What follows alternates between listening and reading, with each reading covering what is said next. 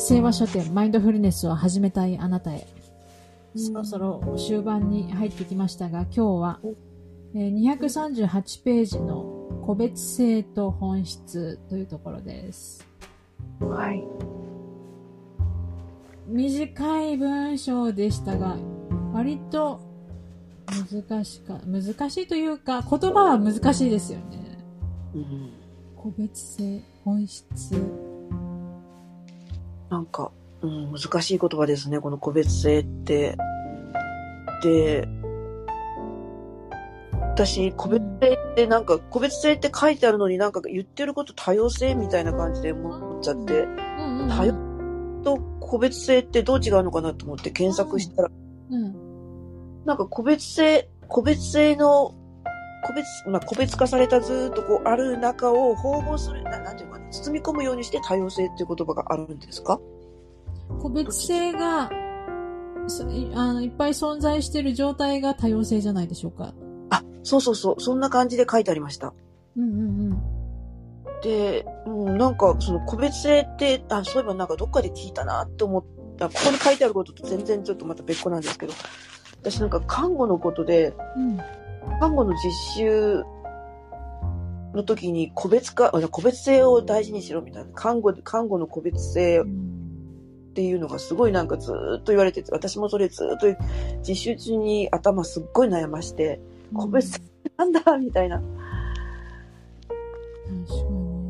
考えて、考えても全然なんかわからなくって、それ、まあ当然のことなんですけども、まあ、うん、すごい難しさを感じてたんですけど、なんか、要はその相手の気持ちというか、相の患者さんの気持ちというか、患者さんのた立ち位置に立つというか、立場に立つという、こういったものを考えていくことによって、個別看護の個別性っていうのができるんだなっていうのを、改めて、それ、そうだったんだみたいな感じに、ここの部分を読むことによって、はい、今頃わかるみたい。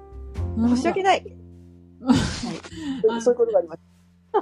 相手の方に回って、そっから見るってことですね。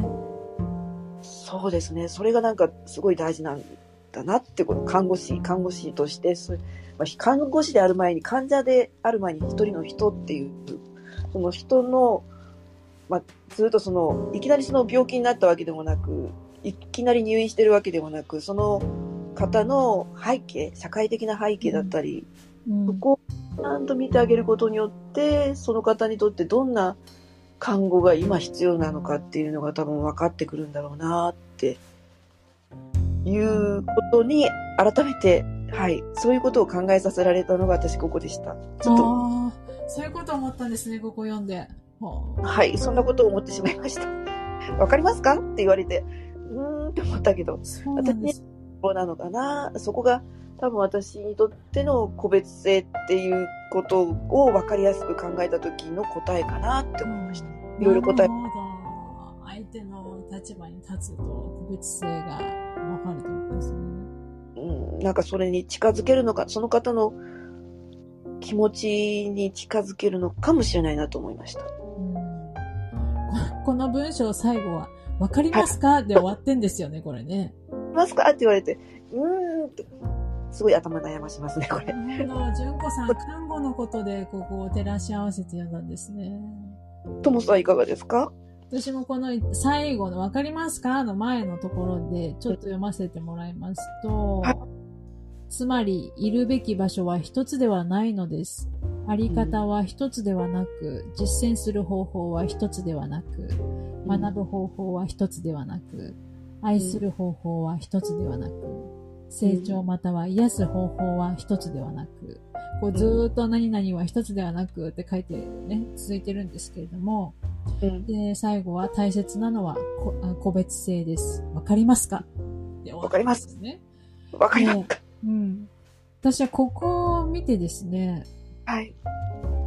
あのーこの癒す方法とか、感じる方法とか、うん。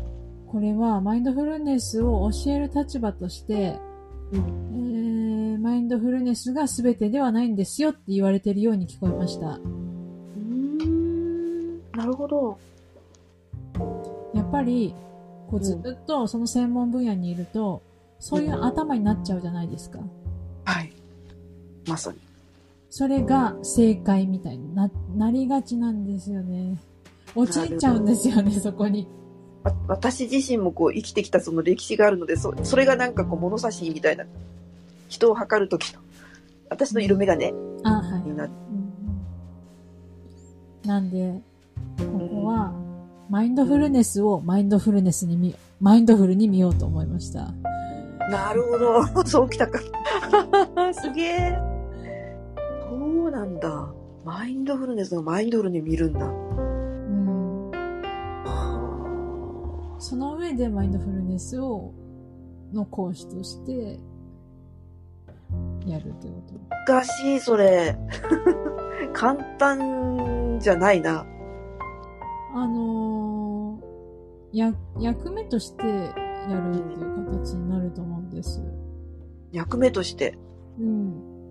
うん、そういう役として、別の役の人もいると。うん、うん。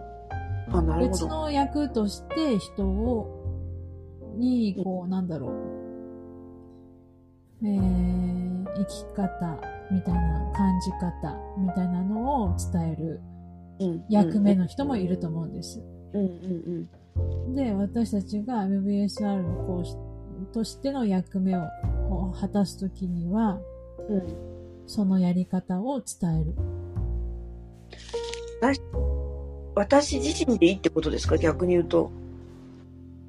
ありのままの自分、ありのままというか。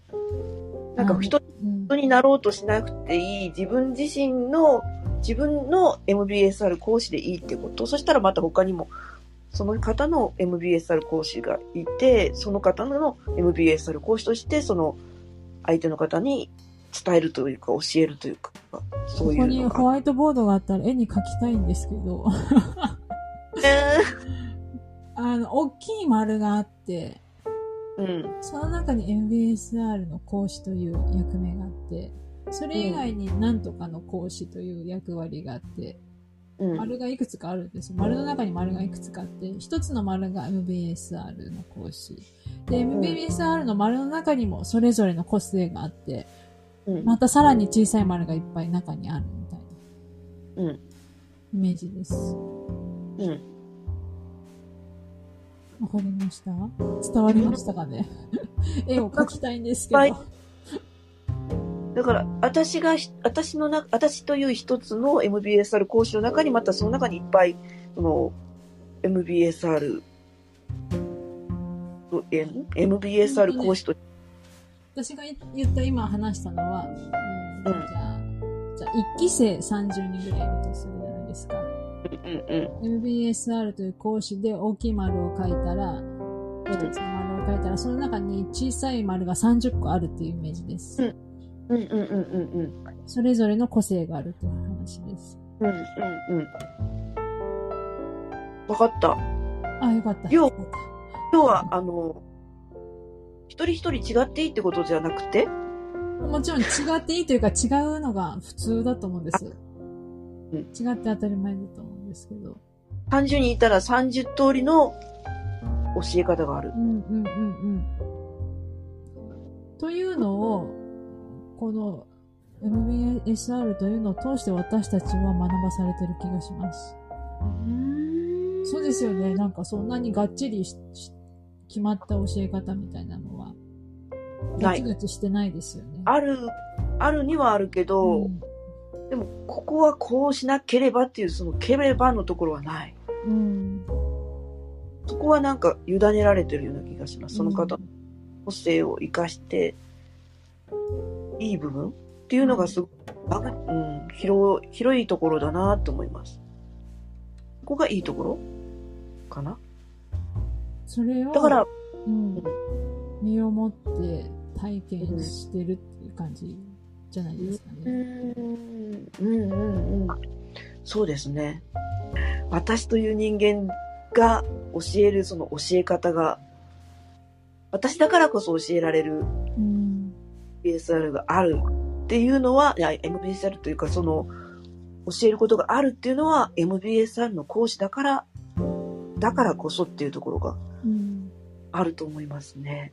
もう本当に、一人一人いろんな教え方というか、その方の本当に個別性があって、多様性があって、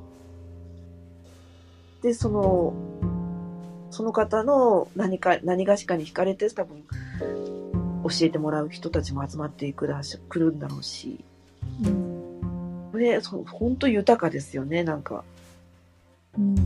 面白い。面白い。うん。すごい世界ですよね、もう。いや、本当なんか今までなかったんじゃないかなっていうぐらい。でも、でも、本当よく巡り会えたなと思います。本当社会の中では割うんとどうなんでしょう、私が今までいたな社会の中ではこんなのはあったのかもしれないけどもすごい少なかったんじゃないかな私なかったと思います。こんな、私が生きてきた中では、なんかこう、人と、人としてもなんかこう、まあ知性的にもいろんなもので優れた人が、そうでない人に伝えるみたいな感じ。そんなこと言っちゃっていいのかな。うん。でもなんか、その人の生きてきたその生き様すべてが、その、教えることに生きてくるっていうのはやっぱりこの MBSR 講師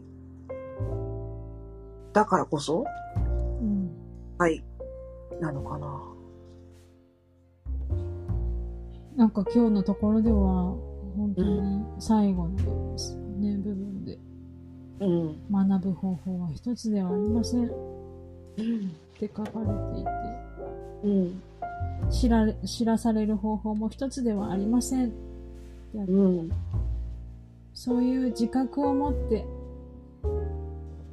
頼んだよって言われてる気がしました。いいですね。肩をポンポンってされてる感じがしました。うん、なんかそんな感じする。うんわかりますか？わかりますか？なんかすごいいいですね。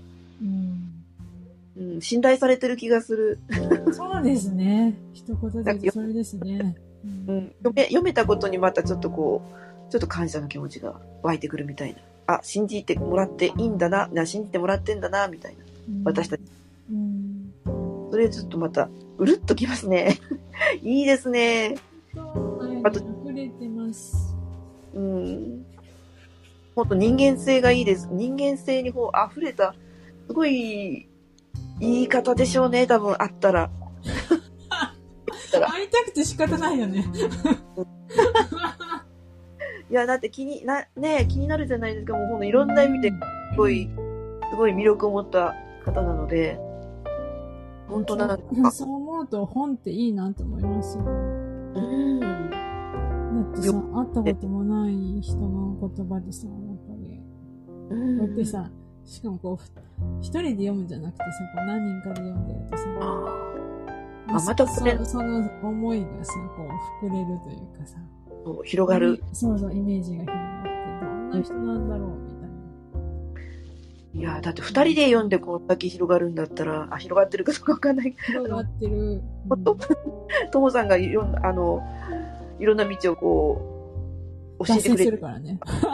いや、いろんな道をこう教えてくれてる、こう導、導いてくれてるところが大きいと思うので、うん、もう本当に、お互い様です。本当、なので、こう、二人でこれでしょ？だから本当、これがまた、その分、数が増えれば増えるほど、見方とか考え方、感じ方が変わって、変化してくる。違って当たり前だから、またそれ、そうですごい。いや、本当ありがとうございます。ありがとうございます。今日もいいなんか学びになりましたということで。はい。ありがとうございます。ということで、えー、それでは、えー、これからの時間も、皆様にとって素敵な時間が流れますように、今日もありがとうございました、ともさん。ありがとうございました。